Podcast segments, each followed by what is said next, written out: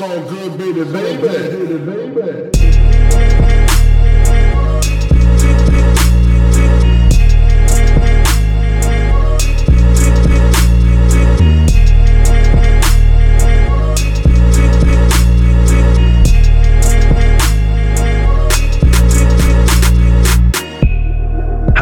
Mein Name ist Jan Wehn, das hier ist die neunte Folge vom All Good Podcast und heute ist ein junger Mann bei mir zu Gast, der ein Album gemacht hat, das im Juni erscheint, um dessen Titel ihn das schon dafür prädestiniert, in diesem Podcast zu Gast zu sein. Sein Name ist Wandel und das Album heißt It's All Good Though.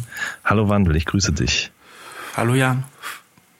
Schön, dass du da bist. Schön, dass es geklappt hat. Wir werden uns heute ein bisschen unterhalten über dich, übers Musikmachen und übers mhm. Produzieren, wobei es ja eigentlich fast genau das Gleiche ist. Ähm, die erste Frage, die ich an dich stellen wollte, ist die. Ich habe gelesen, dass du als kleiner Junge ähm, Geige gespielt hast. Mhm. Und ich weiß selber, oder ich behaupte zumindest zu wissen, wie das ist, weil meine Mutter hat damals sehr großen Wert darauf gelegt, dass meine Schwester und ich musikalische Früherziehung genießen und hat uns dementsprechend nicht dazu gezwungen, aber doch, sagen wir mal, dazu hinbegleitet, Blockflöte zu lernen. Ich habe dann später noch Klavier gespielt. Ähm, ich hatte aber nicht so richtig Bock darauf, weiß ich. Wie war das denn bei dir mit dem Geigespielen? Also ja, Bock drauf äh, habe ich irgendwie schon äh, gehabt, aber so die so die Initialentscheidung hab, äh, hat auf jeden Fall meine Mama getroffen und okay. selber. Ja, also sie hat mich schon ein bisschen dazu gedrängt, äh, wenn man ja, wenn man nicht sogar sagen könnte, sie hat mich dazu gezwungen. Ja, ähm, also und, und warum musste sie dich dann dazu zwingen, weil du was Besseres vorhattest, weil du die Geige scheiße fandest? Also ich hatte wollte halt lieber Fußball spielen als Klavier zu spielen, zum Beispiel später dann oder hm. Skateboard fahren. Ähm, ja, ich war schon musikalisch begeistert. Ich, ich glaube, ich, ich weiß nicht, ob ich das damals schon geäußert habe, aber ich habe halt immer gedacht, ich will Gitarre spielen und ähm, ja, irgendwie eine Rockband singen oder Profiskater werden und so. Und Geige mhm. spielen und gerade das klassische die klassische Musik hat mich halt damals einfach nicht so, nicht so begeistert. Genau, weil wenn man, ja. also ich glaube, wenn man Klavier spielt, dann macht man ja vielleicht auch andere Dinge, als nur klassische Stücke zu spielen. Aber äh, auf der Geige fängt man schon ganz klassisch auch mit klassischen Stücken an, ne? Ja, das stimmt. Äh, ich habe witzigerweise, äh, weil ich vorher ein Interview gehabt habe mit Red Bull, da, da habe ich wieder über die, über die Gorillas geredet. Mhm. Und da wird es gerade wieder reingehört in G-Sides. Und da ist, äh, das habe ich halt so in der Volksschule gehört, auch als ich noch Geige gespielt habe und so. Mhm. Und da kommt nämlich auch Geige vor. Ich glaube, da, äh, da gab es dann wieder einen Moment, wo ich mir gedacht habe, man kann schon äh, mit der Geige auch sehr, sehr coole Sachen, sehr äh, weirde Sachen machen. Ah, okay. Aber trotzdem, also meine Schwester hat nämlich auch Geige gespielt und ich erinnere mich noch vage, am Anfang ist es doch super anstrengend, die richtige Handhaltung, mhm. richtige Bogenhaltung und sowas alles. Mhm. Das nimmt doch wahrscheinlich fast genauso viel Zeit in Anspruch wie das eigentliche Spielen, oder? Ja, anfangs schon voll. Und das Spielen an sich ist ja nochmal äh, ziemlich tricky, weil man halt äh, keine Bünde hat und so. Das heißt, mhm. ja, man hat keine, ein, also man, man kann sich nirgends orientieren wo die Töne jetzt wirklich liegen, mhm. sondern muss es halt hören. Und ich, äh, ja, also das hat mich schon sehr geprägt und sehr ähm, ja, positiv beeinflusst, glaube ich, was mhm. mein Gehör angeht. Okay. Ja. Äh, war deine Familie denn musikalisch? Ja, schon. Voll. Also meine, meine Mama ist äh, Musiklehrerin und meine Schwester ist mittlerweile auch Musiklehrerin. Ja, und äh, meine Schwester singt auch und mein Papa hat sich ähm, so Saxophon mal selber beigebracht. Mhm. Und ja, also da ist schon viel musiziert worden, auch, auch mit den Nachbarn. Ja, jetzt geht meine Heizung los. Aber egal. Hier wird es hier gemütlich. Okay, ja. krass mit den Nachbarn. Also wie war das dann? Dann seid ihr quasi, habt euch dann getroffen bei denen oder bei euch und dann habt ihr alle zusammen gespielt oder wie? Äh, ja, schon. Also es ist schon vorkommen, so gerade am, äh, weiß nicht, an den Feiertagen, so Weihnachten und so, mhm. trifft man sich und die nehmen halt äh, Gitarre mit Singen und spielen mit der Flöte und so. Also so, mhm. so irische Hausmusik machen die. Das ist auch mhm. ja, total, total schön immer. Sehr, ja, einfach sehr häuslich, sehr, sehr warme Musik irgendwie. Und Geil. ja, bei uns ist halt eher klassische Musik äh, gelaufen, sag ich jetzt mal, durch meine Mama. Aha. Und durch meinen Papa halt eher, weiß nicht, so Sachen wie Van Morrison, mhm. äh, Leonard Cohen, äh, ja, solche Sachen hat, hat der eher gemocht.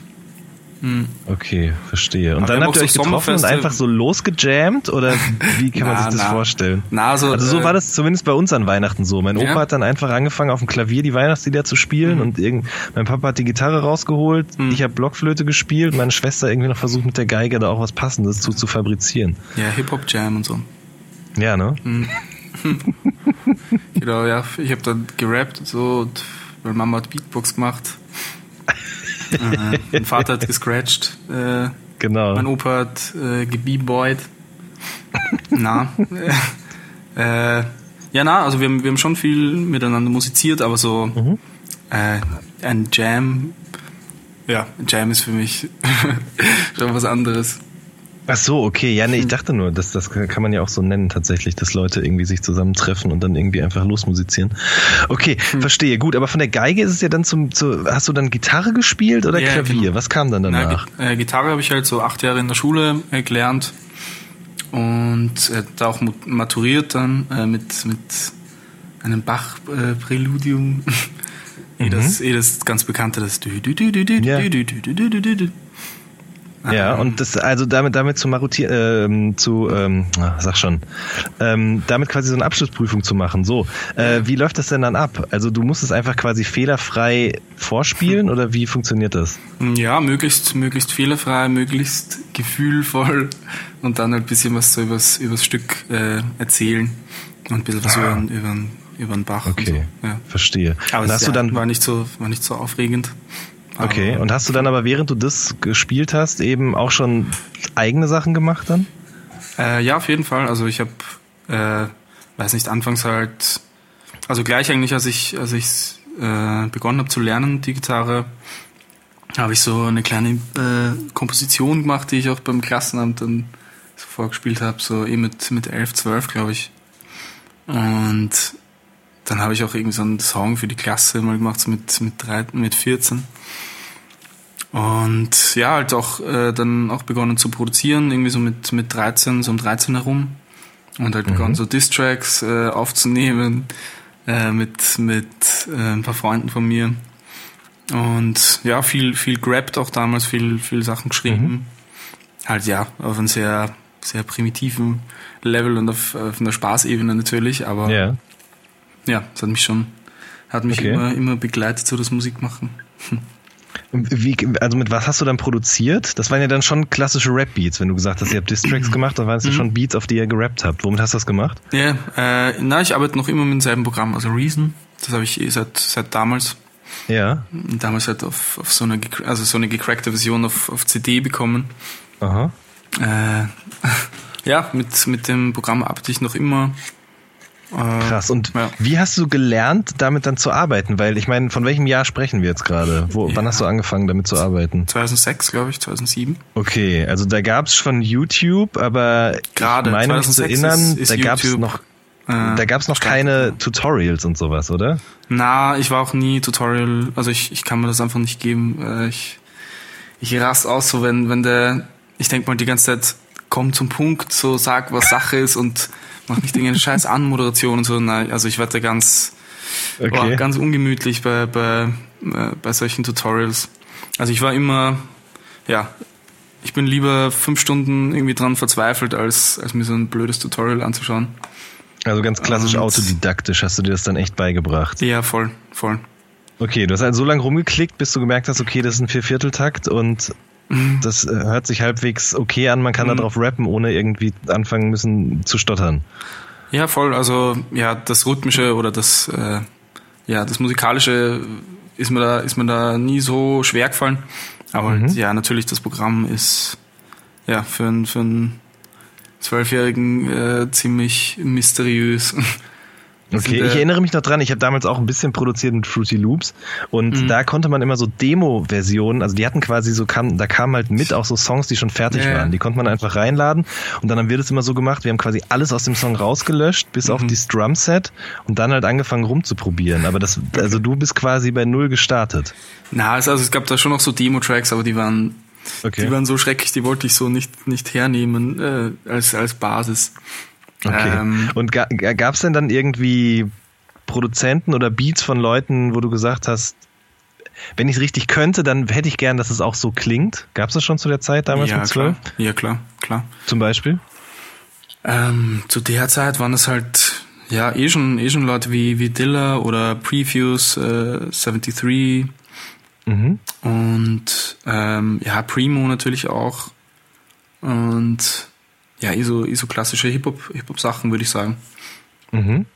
Und warum eher die klassischen und nicht so, sagen wir mal, Sinti-lastigeres Zeug? Also die jetzt, die jetzt gerade aufgezählt hast, die haben ja schon alle einen eher erdigen, Mhm. äh, shuffligen Sound. Mhm.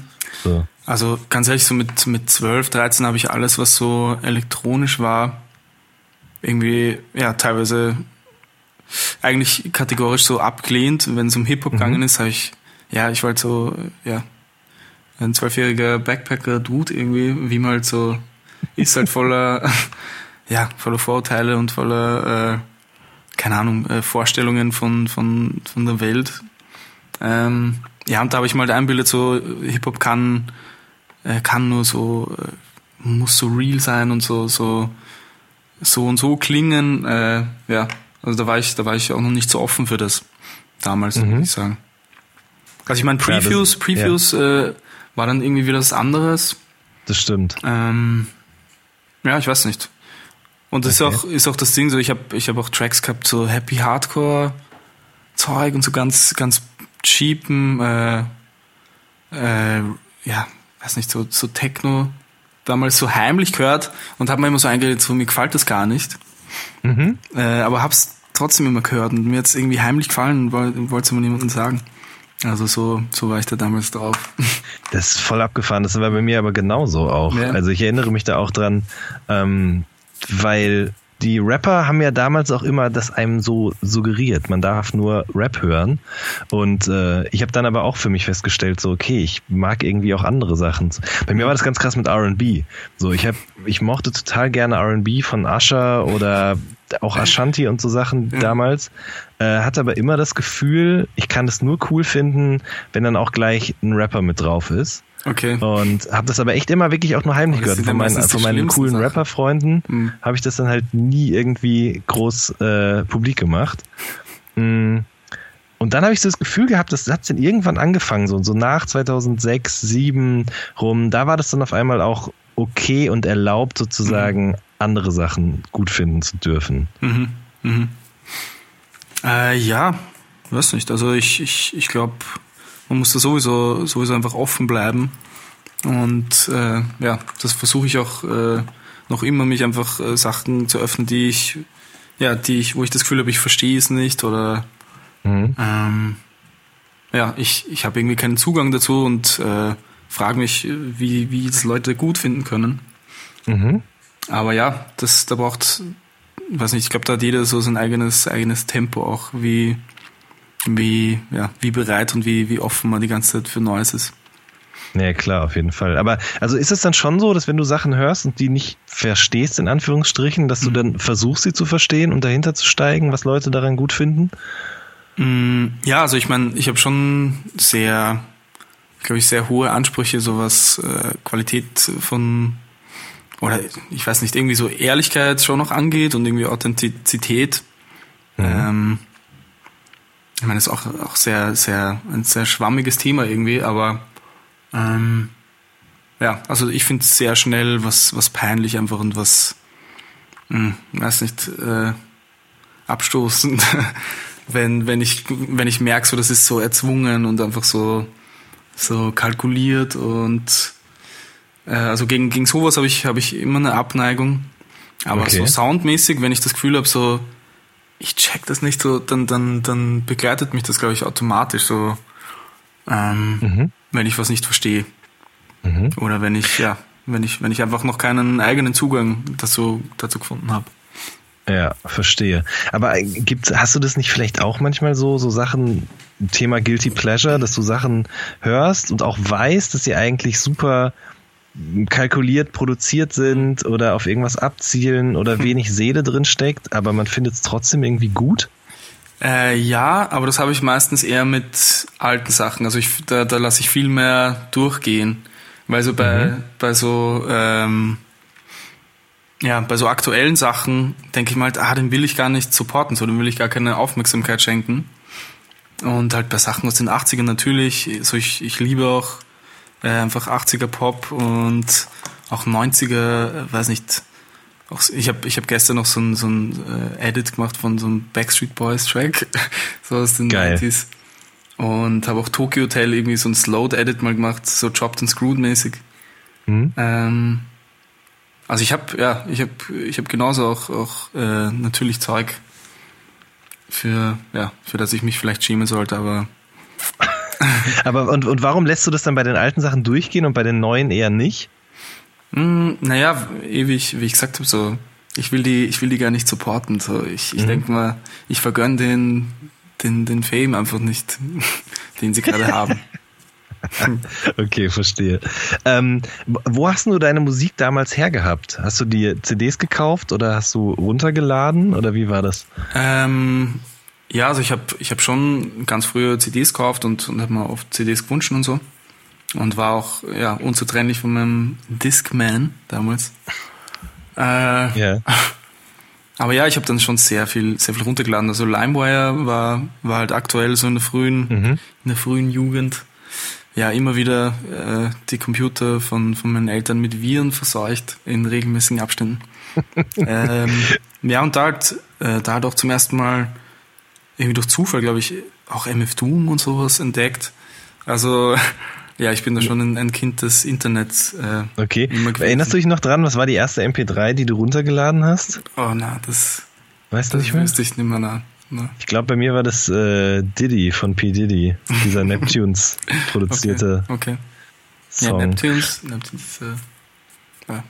Das war, glaube ich, noch ein bisschen früher sogar, weiß ich gar nicht mehr genau. Mhm. Ähm, aber okay, aber wie kommt man denn dann zufällig auf MF Doom? Lädt man dann einfach, also man gibt oben in die Suchmaske einfach irgendwas ein und dann werden einem Sachen angezeigt oder man hat es irgendwie aus Versehen runtergeladen? Weißt du das noch? Mm, Na, also MF Doom habe ich sicher nicht aus Versehen äh, Das runtergeladen. wollte ich gerade sagen. Ja, Das, äh, ja, na, man gibt, man gibt schon, man gibt schon was ein, aber ich glaube, ich bin da einfach, weiß nicht, so im Internet war ich halt äh, ja auf YouTube unterwegs und weiß nicht, habe halt nach äh, mich einfach versucht über Musik irgendwie zu informieren über das Mhm. Internet und ja, weil ich meine über Hip Hop jetzt irgendwelche Bücher kaufen oder so war war, war nie so der Style.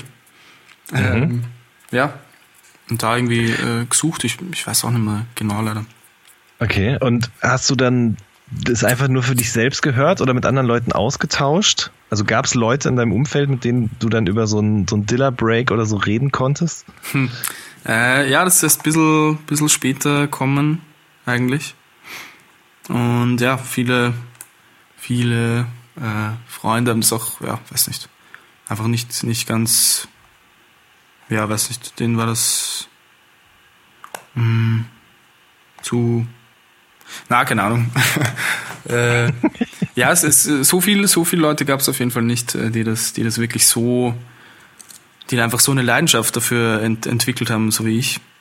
Ja. Und ähm, ja, also mir ist, mir ist da aus der Schulzeit, sage ich jetzt mal, äh, einer, einer geblieben, so mit dem ich noch immer äh, mich treffe zum Musik hören und, und zum Jammen und äh, ja. Also der, der teilt die, die Leidenschaft und, und geht halt genauso äh, auf, auf äh, Musik ab wie ich. Mhm. Aber sonst, ja, ist schon, schon immer schwierig, schwierig gewesen in St. Pölten. Ja, verstehe. Ähm, man So, hört und das dann- Rauchen so arg, hör mal. was sagst du? Man hört das Rauchen so arg, man hört so die Glut runterbrennen. Das ist Richtig doch geil. pervers. Ja. Das ist doch richtig, das ist doch Atmosphäre. So soll das doch auch sein. Das soll quasi ein Hörspiel sein, das wir hier aufnehmen. Ich höre meinen, meinen langsamen Tod. Ja, Ich habe ja Stefanie Sargnagel, kennst du die? ja klar. Genau, die habe ich Ja, mal gefragt, wonach Zigaretten schmecken. Und dann hat sie gesagt, das war die letzte Frage im Interview, und dann hat sie gesagt, nach Tod. Und dann war das Interview vorbei. Aber es trifft es eigentlich wirklich ganz gut. Fan. Mm, Ja, aber manchmal ist der Tod auch sehr sweet. Das könnte sein, richtig. Ähm, hörst du eigentlich Podcasts normalerweise oder Hörspiele oder so? Also komme ich jetzt gerade nur Ähm, drauf, weil ich gerade das Wort ja. Hörspiel in den Mund genommen habe. Äh, Hörspiele mh, nicht so als irgendwie zufällig auf Ö1, wie wenn man mal drüber stolpert. Ähm, Aber ja, Podcasts, ja, ja doch. Also es gibt, es gibt ein paar Podcasts, die ich, die ich dann mir zufällig anschaue, aber ich verfolge da eigentlich nichts. Mhm. Aber ich, ich verstehe das Konzept voll, weil äh, ich habe da, also bei guten, bei guten Podcasts habe ich echt so das Gefühl, so, ja, man sitzt irgendwie so zusammen, aber redet halt selber nix. So, das ist für mich eh ähnlich, so wenn ich, wenn ich mich mit, wenn ich in die Öffentlichkeit gehe. Na, Also quasi eine Real-Life-Simulation sozusagen. Aber ja, genau. nee, du hast noch schon recht, Virtual genau. Reality, Brille und so.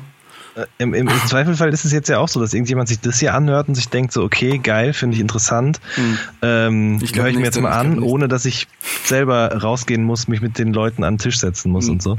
Das stimmt schon, auf jeden Fall. Also so mache ich es ja, sei auch. Dank, man und vor allen Dingen, mit mir an den Tisch setzen. genau. Eigentlich müssten wir das verkaufen hier. Mit Wandel ein Bier trinken. So, genau. Ähm, Virtual Experience.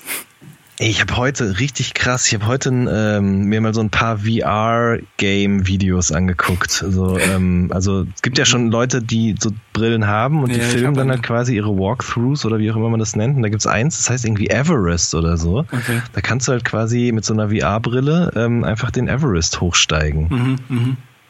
Und geil. ähm, dann kriegen diese Leute ja auch immer so heftige Schwindelanfälle und sowas, weil sie, weil halt das ja wirklich so aussieht, als ob du da am Rand irgendwie ein paar tausend Meter in die Tiefe fallen könntest. Hast du so ein Teil schon mal aufgehabt? Äh, ich hab, ich hab so ein Teil. Also so fürs Ach. Handy, ja, ja, voll. Äh, äh, ich, ich, ja, ich könnte schon was Lustiges erzählen.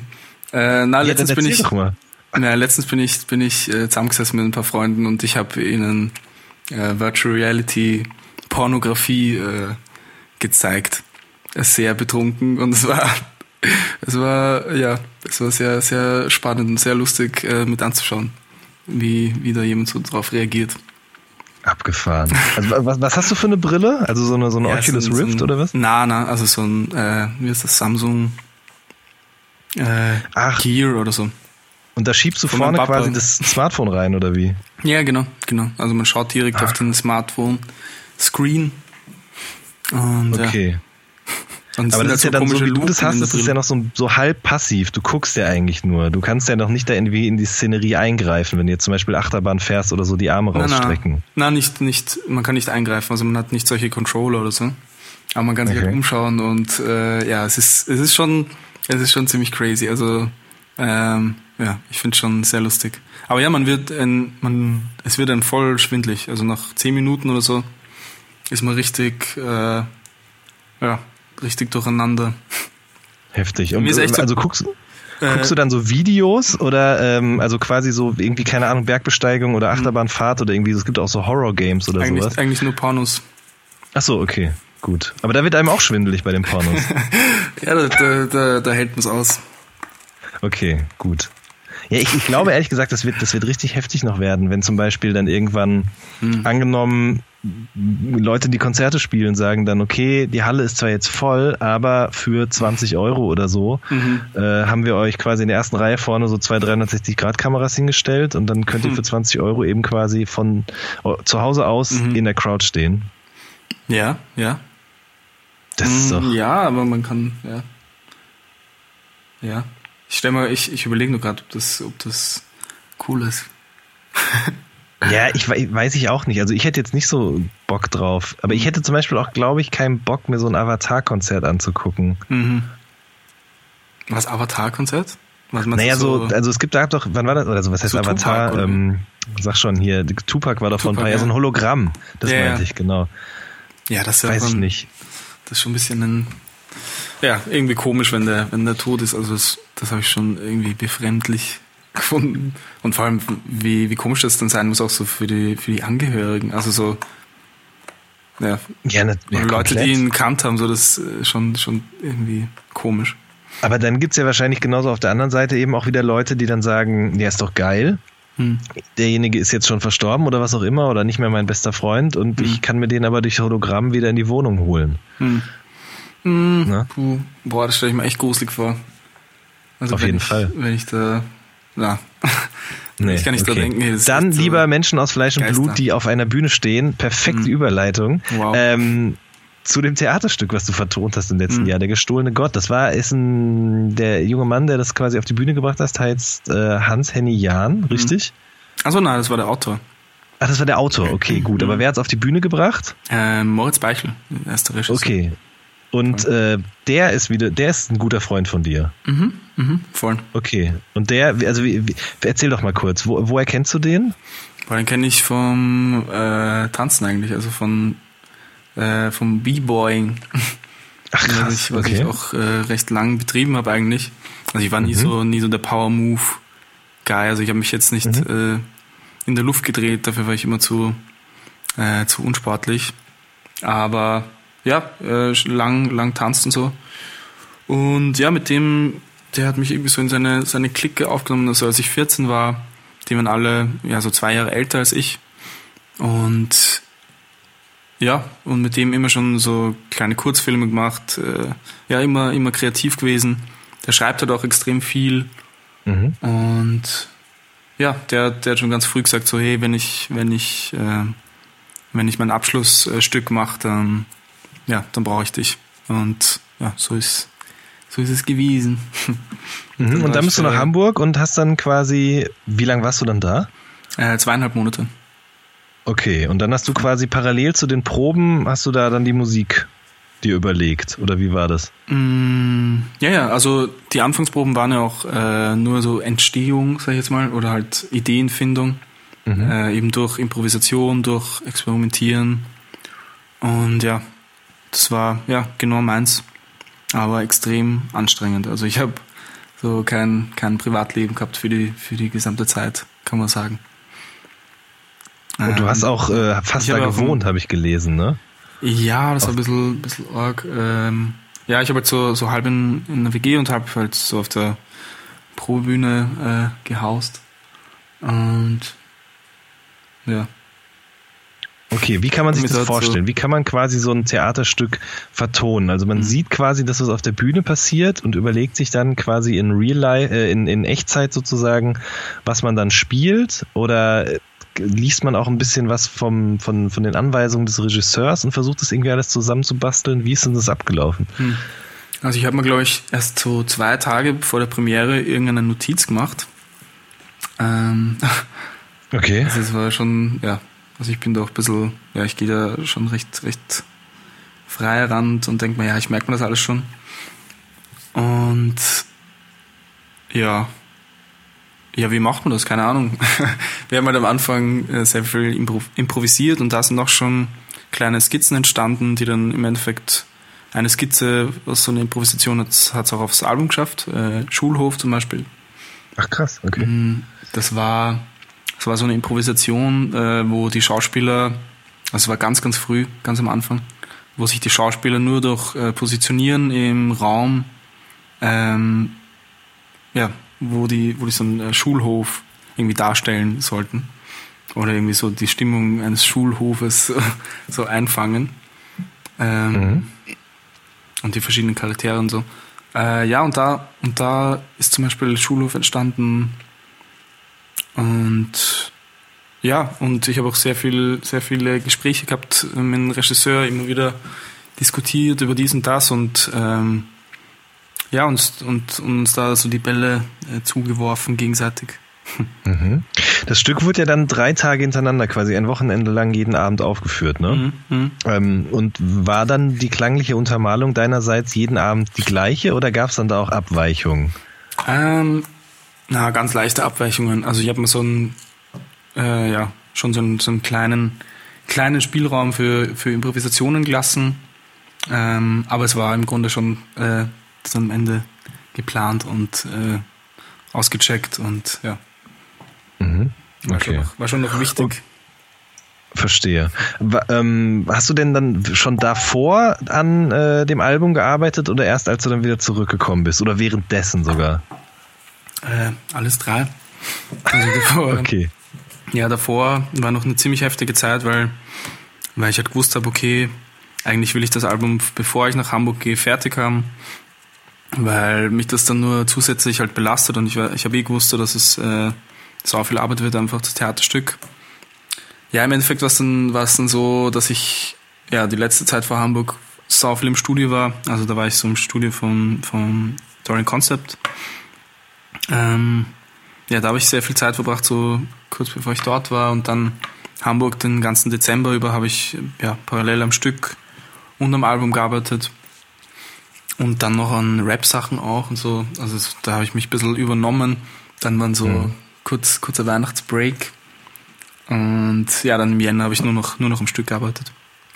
Und dann, okay, wie ich zurückgekommen bin, habe ich so eine Deadline gekriegt äh, vom, von Affin Records, dass das Album halt fertig sein sollte, bald, wenn's, wenn ich es noch vom Sommer rausbringen will.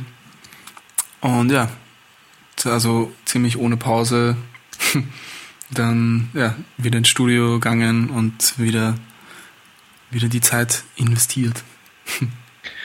War, oder als du es dann abgeben musstest, hattest mhm. du dann auch das Gefühl, dass es jetzt wirklich fertig ist? Ja, oder war es eher so, ah, ich hätte gerne jetzt noch einen Monat, um noch das und das auszutauschen, umzuändern? Na, also es sind, es sind immer, glaube ich, so zwei kleine Fehler sind passiert. Ähm, aber die sind also nicht, nicht weiter, nicht weiter schlimm. Das sind jetzt Sachen, die dir auffallen, aber wahrscheinlich ja, den Leuten, die das fertige Platz werden. Ja, voll nur so Sound, soundmäßig Sachen. Also eher so, okay. Wo ich mir denke, okay, die eine Frequenz okay. hätte ich noch ein bisschen weniger gemacht. Okay. so Track, also solche Sachen. ähm, ja. Ja, na, aber sonst war das, glaube ich, voll wichtig, dass ich da eine Deadline mal gehabt habe und ja, weil ich wahrscheinlich hätte ich sonst nie, hätte ich sonst nie den Drive gehabt, mich wirklich nochmal so für die letzten Meter so hin, hinzusetzen. Mhm. Hattet ihr bei Geldleben damals, dem Album mit Craig Ignatz, hattet ihr da auch eine Deadline? Nö. Nö. Also da, da war ja Kirsch äh, irgendwie fertig und äh, ja, und dann haben wir eh schon gesagt, hey, wir haben, wir haben eh gleich ein, eh gleich ein zweites Album auch, auch gerade noch. Und okay. ja, also da haben wir, das war sowieso sehr, sehr schnell fertig. Ah. Aber ja, natürlich, natürlich gibt es dann so Termine halt, äh, wo man es dann abgeben sollte und so. Und ja, aber das ist doch wichtig. Ja, glaube ich auch. Also wenn ich keine Deadlines hätte als Journalist, dann mhm. würde ich ja auch nie zu Potte kommen und immer weiter verschieben und sagen, ach, ja. das hat noch Zeit. Ähm, okay, jetzt hast du gesagt, bei, beim, beim Album, jetzt hast du so zwei Fehlerchen gemerkt. ähm, aber wenn du jetzt zum Beispiel auf Geldleben zurückguckst, gibt es mhm. da Sachen, die du anders machen würdest? Äh, ja, ja, gibt's ein paar mhm. Sachen. Gibt's ein paar Sachen. Äh, in Wellen habe ich das Schmatzen nicht rausgeben und da hätte ich, da hätte ich auch die Vocals bisschen anders klingen lassen wollen. Also so im Nachhinein jetzt. Ja. Äh, soll ich jetzt wirklich ehrlich sagen, was ich, was ich da nicht Gerne. Also ehrlich gesagt, ich finde es wirklich interessant, weil ich habe mhm. das Album schon echt oft gehört und ich fand es mhm. sehr, sehr rund. Aber wenn du jetzt sagst, da, da, da stimmt irgendwas nicht, dann würde ich schon gerne so, wissen, was nicht stimmt. Ja, das sind nur so Soundgeschichten. Also, also nicht jetzt irgendwas am Track oder an, an den Drums oder an der Melodie oder irgendwas. Das sind halt echt so, ähm, ja, so ästhetisch, soundästhetische Sachen, würde ich sagen. Ähm, mhm. okay. Bei, wie ist das bei dem einen Track? Ähm, ja, genau. Äh, Schwarze Dünen, da finde ich die Vocals ein bisschen zu komprimiert und zu, also ich finde, die kommen dazu ähm, gedrückt irgendwie daher. Und ich finde, das mhm. man lockerer mischen können, also so ein bisschen, äh, ja, dass die Stimme nicht so gepresst klingt. Und das war, ja, mein Fehler. Mhm, okay. Ja, das sind halt solche Sachen. Also ich weiß nicht, ob das dann wirklich für einen Hörer äh, so nachvollziehbar ist. Aber es gab zum Beispiel auch so ein, so ein, ein Kommentar, weil ich, ja, es gab genau ein, ein Kommentar, was mich echt äh, so ein bisschen getroffen hat äh, zu dem Album. Das war halt irgendein Internet-Scheiß-Kommentar. Ja. Äh, ja, aber der hat halt gemeint, ja, das Album ist irgendwie so anstrengend zu hören und so äh, eben von nur von nur mischtechnisch jetzt gesehen äh, irgendwie ja, ein bisschen zu arg komprimiert und einfach, ja. Und ich glaube, das mache ich jetzt auch schon ein bisschen anders. Also ich habe schon versucht, ja, einfach die Sachen ein bisschen luftiger klingen mhm. zu lassen. Oder so, ja. Okay, verstehe. Ja, aber ist doch eigentlich. Also aber ich finde es noch immer klar, voll geil. Also ich finde Geldlim total gelungen und ich finde, mhm. ähm, ja, die, ja, also den, den Status, äh, den das Album hat, hat es, glaube ich, äh, auf jeden Fall verdient. Und, Definitiv.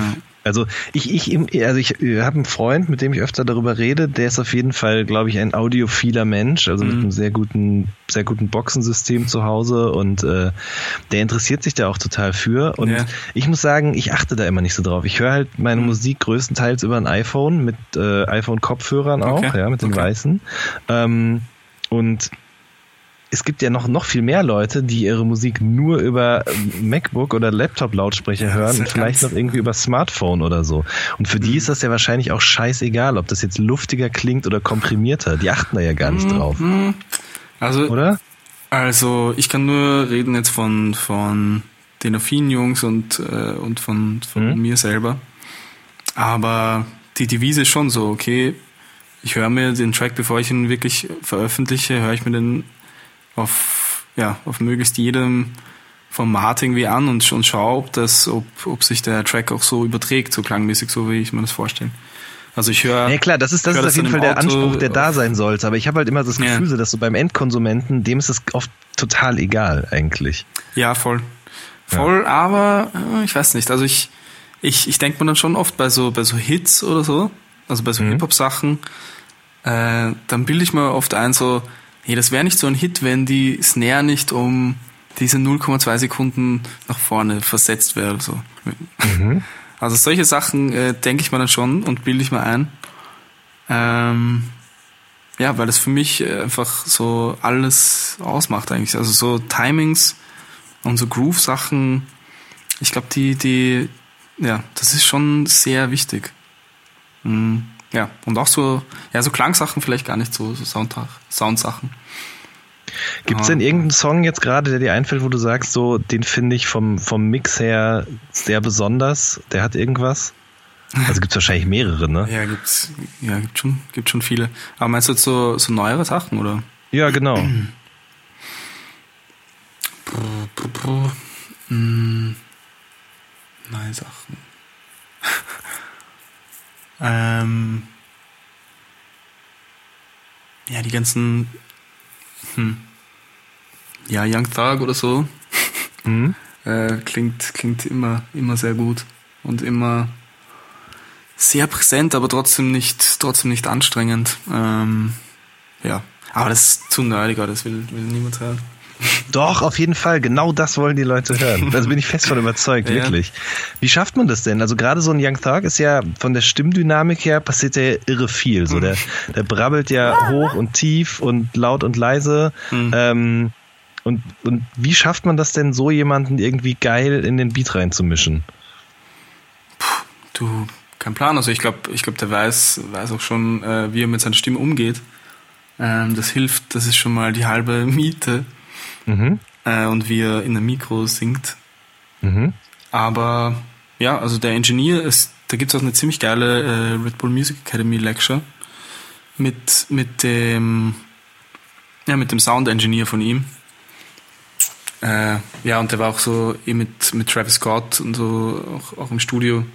Mhm. Und ja, also der erzählt, dass sie das irgendwie in 10 Minuten runterreißen und sogar während, während er aufnimmt, ähm, dass sie schon, dass sie, dass sie noch Drums einspielen und so und Keys und das ist dann die Version. Und dann sagt Taga so, wenn, wenn er nachher noch irgendwie was am Track verändert, so, ah, wieso, wieso, wieso hast du den Track verändert und so, der war perfekt so, äh, wie er bei der Aufnahme gelungen hat. Das ist ja irre. Also die, die haben, pff, man, der hat, ja, der hat halt einfach einen Plan. Aha. Und, und die richtigen Plugins und ja, und ein sehr, sehr gutes Ohr, anscheinend. Anscheinend, ja.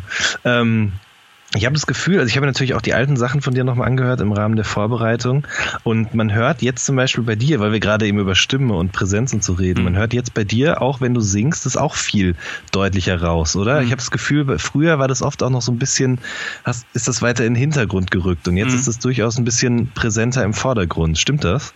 Äh, ja, voll, voll. Also habe ich schon, habe ich schon auch, ähm, ja, war schon eine bewusste Entscheidung auch von mir, so, ja, ich will, dass man mich ein bisschen singen hört und dass es irgendwie ein bisschen fresher klingt, als, als, als, als es vorher äh, geklungen hat. Warum wolltest du das jetzt? Und warum, beziehungsweise, nee, andersrum. Warum hast du das früher nicht gemacht? Hm. Äh, ich habe es ehrlich gesagt nicht so nicht so hinbekommen, so wie ich es wie ich's mal vorgestellt habe meistens. Ähm, und ja, und dann habe ich halt, glaube ich, eher dazu geneigt, das, das bisschen zu verstecken, ein bisschen ähm, ja, leise zu drehen einfach und ja, den Augenmerk irgendwie mehr, mehr aufs Instrumental zu legen. Mhm. Und ja, mittlerweile bin ich, äh, bin ich ja einfach auch sicherer mit der Stimme und ja, einfach nicht mehr, ja, nicht mehr so viel, so viel Zweifel und, und gehe halt auch irgendwie von meiner Sprechstimme eher aus beim Singen. Und denke mal halt oft, okay, wie würde ich das jetzt sagen oder wie, wie, ja, wie kann ich dem wirklich so Ausdruck verleihen? Und das war Mhm. früher, glaube ich, eher ja, ein bisschen, bisschen gezwungener. Da hast du quasi noch eine Singstimme dir selbst aufgelegt. Ja, kann man, kann man sagen, ja. Kann man sagen. Und auch so, auch so die Betonung und so die Rhythmik, so die ich damals gehabt habe, so, damit kann ich mich gar nicht mehr äh, identifizieren. So, ich habe, ja, ich gehe jetzt, glaube ich, viel, schon viel, viel freier oder viel, ja, viel lockerer an so, ein, an so ein, ja, ja, vielleicht. Mhm. Aber du hast es nicht irgendwie trainiert oder Unterricht genommen oder so dafür, sondern einfach durch Rumprobieren gemerkt, okay, das, jetzt klingt es eher so, wie ich es gerne hätte. Mm, Ja, ich singe halt extrem viel, muss man sagen. Also ich singe eigentlich den ganzen Tag halt, wenn ich, ja, wenn niemand auf der Straße ist und ich gehe rum und ich habe Kopfhörer drin, singe ich mit. Und wenn ich daheim bin und keine Musik läuft, äh, zufälligerweise mal, dann singe ich auch irgendwas und komme, ja. Also ich singe, ja. Ständig. Tag, ja. Ist, ist dadurch dann auch zum Beispiel dieses mit dem, mit dem Käse, ich habe keinen Käse da, entstanden? Mhm. Also lässt du quasi einfach so dann auch mal bei einer Session einfach das Aufnahmegerät laufen und dann kommt irgendwas bei rum, wo du sagst, okay, das baue ich jetzt ein? Mhm. Oder hast du Das dich war da genau hingesetzt und wirklich über den Käse gesungen? Na, na, also ich, ich hoffe, ich hoffe, das checkt nur irgendwie, dass es aus, aus einem, ja, dass es einen Moment irgendwie einfängt. Äh, ja, das war, das, ja, eh voll bescheuert. Also, so der Christian war da, der, der Typ, der auch das Cola-Video gemacht hat und das Icarus-Video und Rawness und so, äh, der auch selber produziert halt unter Baby Blanc, unter dem AKA. Mhm. Äh, ja, und da habe ich halt so ein bisschen mit Rhodes äh, so gejammt und so äh, was geloopt und er so am Klavier. Und ja, ich mache halt sehr, sehr, sehr guten Schinkenkäse-Toast.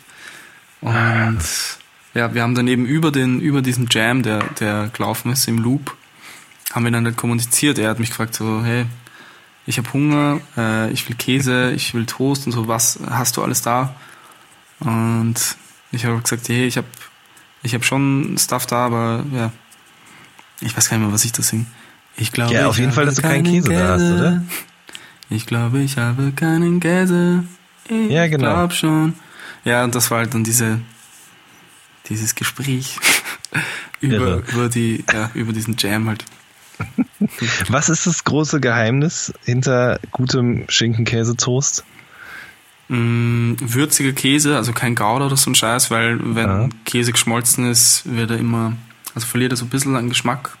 Also würziger Ja. Käse, ja halt ähm, Bio-Schinken mm, vom, vom Bauernhof. Gekochten oder eher ähm, na, ist egal. Also ist egal. guter Schinken einfach. Ja. Ähm, ja, dann ein, wenn es geht, ein, ein kleines äh, Toastbrot, damit der Käse ein bisschen überstehen kann und, und halt äh, eine Kruste bilden. ähm, ja, dann nachher halt noch Salz und Pfeffer drauf und ja, das war's. Okay, aber kommt Also und, und, und in Butter natürlich. Und in Butter. Also okay, das- aber kommt der dann in den Ofen oder kommt der in eine Pfanne oder in einen Toaster Ja, oder wie? also Toaster, aber da, in Toaster sollte man halt irgendwie keine Butter schmieren. Also äh, Mhm. im Ofen geht's auch sehr gut, wenn man es halt irgendwie beschwert, den, den Toast von oben, damit er halt äh,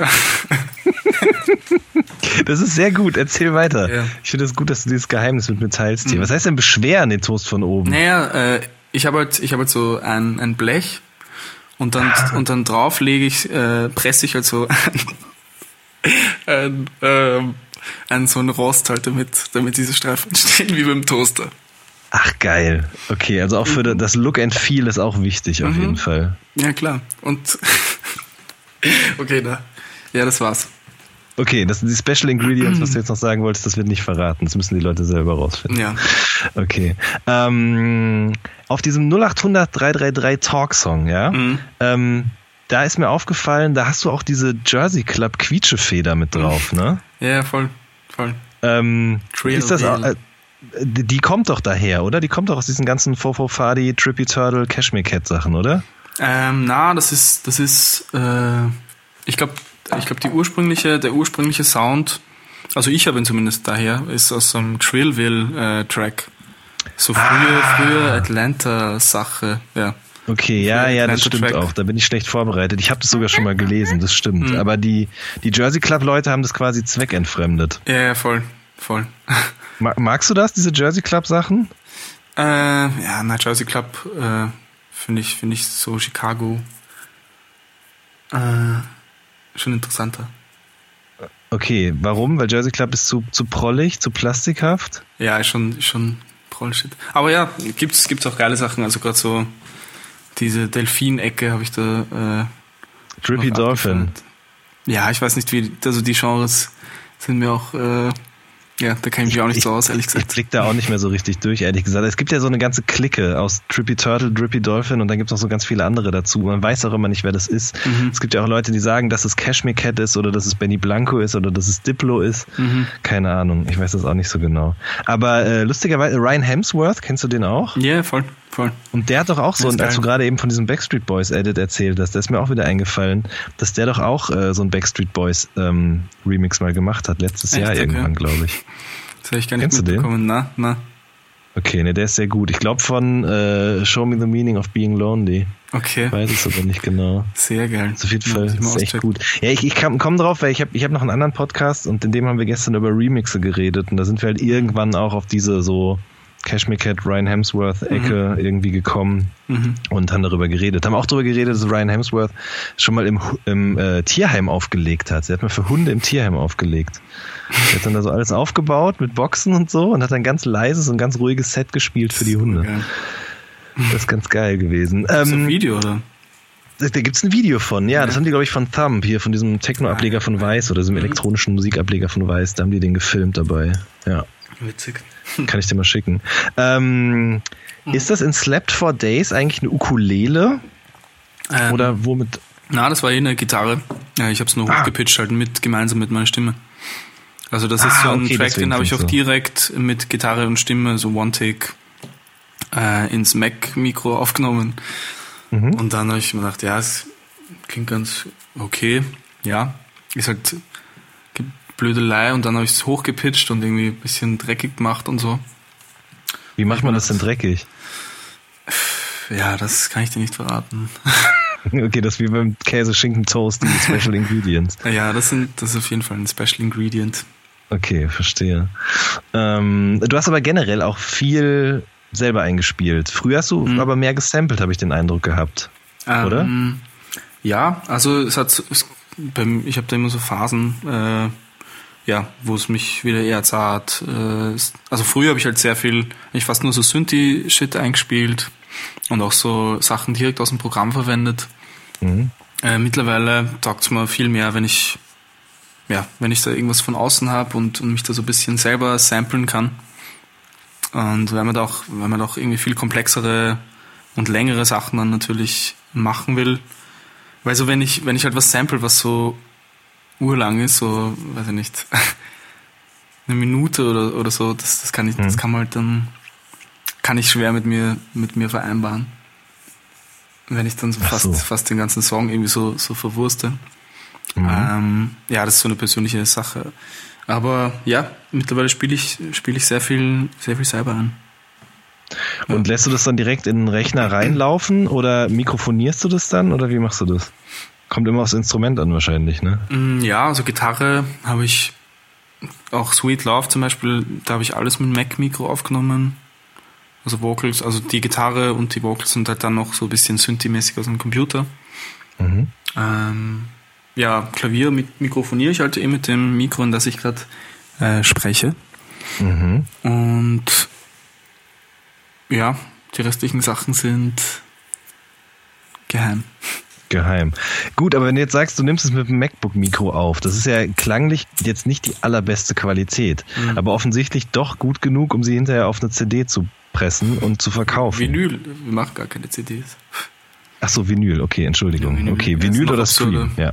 Okay, ähm, aber weil wir ja gerade so über so einen guten, guten, gutes Mixing, guten Sound und so geredet haben, aber das, das geht auch, ja. Also, dass man quasi so sehr Lo-Fi-mäßig was aufnimmt und dann trotzdem was Geiles draus zaubert am Ende, was sich irgendwie groß anhört. Mm, ja, also ich glaube, Sweet Love ist natürlich, äh, natürlich eine, eine Lo-Fi-Ästhetik. Aber mhm. ja, also ich, ich, ich, äh, ich sehe da keinen, ich sehe da keinen Widerspruch irgendwie. Also ähm, ja, mir, mir, mir gefällt es, wenn, wenn es ein bisschen rauscht und äh, ja. Mhm. Und wie schafft man das dann da in so, also ich meine, du hast ja auch andere Songs, die ein bisschen klarer und crispier klingen, sage ich mal. Mhm. Hast du da auch darauf geachtet, dass es so eine Dramaturgie hat, über das Album hinweg verteilt? Oder sind die eher willkürlich hintereinander gehauen? Auf jeden Fall, also ähm, ich finde das auch eigentlich so die spannendste Arbeit dann, äh, also ja, eigentlich schon die, mhm. oder zumindest die, die, die entscheidende äh, Arbeit dann für mich so ganz am Ende, okay, die Tracks sind fertig, wie ordne ich die an, um, um wirklich einen, einen Bogen zu spannen, halt über eine Dreiviertelstunde. Und natürlich habe ich mir da schon irgendwie Gedanken gemacht, so ein bisschen, und so einen, so einen groben Plan, äh, dann immer wieder, äh, so einen groben Plan dann auch immer wieder verändert. Äh, ja, aber das finde ich extrem spannend. Also äh, das ist das ist schon kein Zufall, dass äh, nach Hell so It's All Good da kommt und Häuser das Outro ist. Also für mich für mich funktioniert eigentlich das Album nur so so wie wie es jetzt halt äh, zusammengestellt ist. Und mhm. ja, ich habe es jetzt ein paar Mal so durchgehört man, man, und äh, das funktioniert erstaunlich gut. Ja, freut mich. Bitte? Mein Papa, mein Papa hat so. Hörst du mich ja noch? Ja, ich höre dich noch. Ja. Mein Papa hat mir letztens so eine, so eine SMS geschrieben, voll, äh, voll Liebe, irgendwie so. Äh, er sieht das irgendwie wie so ein ganzes Leben, so das Album, und Nothing ist halt so in, noch in, in, äh, im Bauch drinnen und so halt äh, so, so gefiltert und man hört es nur so dumpf, die Musik. Mm.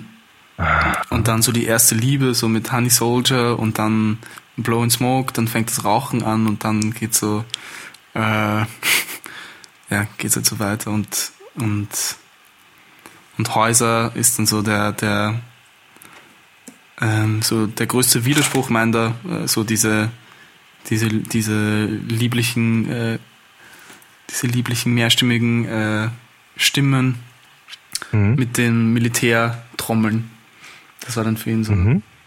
Da hat er gemeint so, ja, das ist eh, eh klar, was das bedeutet und so. so witzig, also macht sich, da, macht sich da viel, viel Gedanken auch. Geil. Zeigst du dem auch zwischendurch mal Sachen, bevor sie fertig sind? Oder war das dann schon eher so, hier, guck selten. mal, ich habe das jetzt. Ganz selten, ja. Also ähm, es gibt halt so es, äh, ich finde es immer ein bisschen schwierig, so, so, un, so unfertige Sachen halt ähm, Leut, Leuten zu zeigen, die halt selber nicht, selber nicht dasselbe machen. Weil man dann irgendwie erklären muss, ja, das wird noch anders klingen und du kannst es ja jetzt noch nicht cool finden, weil das ist noch nicht dort und, äh, und das macht eben schon viel aus. Also, also die Detailarbeit und die, das, ähm, der Feinschliff äh, ist, ist glaube ich, essentiell, auch wenn man, ja, auch wenn man an Leute wie, wie Diller denkt oder so. So jeder kann, jeder kann irgendwie, irgendwie ein Beat zimmern, der, der halbwegs fett klingt, aber so diese kleinen, diese raffinierten Sachen so, die, so die dann wirklich die Gänsehaut machen. Ich, ich glaube, auf die kommt es dann halt wirklich, äh, wirklich an. Ja. Mhm. Äh, jetzt hast du gerade schon wieder Dilla äh, in, in den äh, genannt. Das Album heißt ja It's All Good Though. Wie bist du da drauf gekommen? Ich muss die Frage leider so plakativ und dumm stellen, aber es interessiert mich natürlich. Mm, wie ist es kommen? Ähm, eh, ich glaube, der Track war eh vor, vor dem Titel. Also dieser kurze Track, mhm. äh, so das ist so ein bisschen die, die Versöhnung und so das äh, so das Klarstellen irgendwie, hey, es ist, äh, es kann eh alles gut sein. Mm. Ja. Also da, da kommt das eh wieder. Wie, wie schon hundertmal wiederholt. Ähm, ja, also der Track war vorher. Und ja, ich finde, der, der fasst das ganz gut zusammen. Mhm. Okay, letzte Frage. Was ist so geil an Coca-Cola? ähm, ja, es hat Kohlensäure, das heißt, es ist gesund für, für den Körper, wegen Elektrolyten und so. und es wacht, es macht einen wach, es hält dann über die Nacht. Ähm, es ist süß, es ist ein bisschen herb, so wenn man, wenn man sich auf das Aroma einlässt. Ähm, und ja, vielseitig einsetzbar. Und schmeckt gut zu Schinken-Käse-Toast. ja, voll. Und hilft Sehr gut, gut. gegen Kater. Wandel, vielen lieben Dank, dass du da warst heute, um mit mir ein bisschen über dein Album zu sprechen. Ähm, das Album mit All Good Though erscheint am 2. Juni. Kauft euch das alle. Ähm, das lohnt sich auf jeden Fall. Das ist, äh, kann ich auf jeden Fall jetzt zur Mitte des Jahres hin sagen, äh, bis dato eines der besten Alben, was ich bis jetzt gehört habe in 2017. Hm. Wow. Ja, danke dir. Ja, danke fürs. Dasein, danke fürs Zuhören. Äh, Ich hoffe, es ist nicht zu langweilig. Auf gar keinen Fall. Aber wenn die Leute das jetzt hören, dass du sagst, dass es vielleicht langweilig sein könnte, dann haben sie ja das andere alles schon geschafft. Und ich finde ehrlich gesagt, Das wir haben stimmt, sehr ja, viele jetzt ist schon zu spät. Ich hätte es vielleicht äh, ganz am Anfang erwähnen sollen. dass es langweilig werden könnte, ja. Na, das, äh, Nein, aber, Aber ey, hallo, wir haben hier fast dein komplettes Schinken-Käse-Toast-Rezept äh, ausgeplaudert das stimmt. Das stimmt. und ähm, über deine musikalische Früherziehung geredet Mhm. und über kleine Raffinessen im Mix und ja, ja. äh, da ist schon ein bisschen was bei rumgekommen. Ich fand das gut. Ähm, wir hören uns in der nächsten Woche wieder. Macht's gut, bis dahin. Tschüss.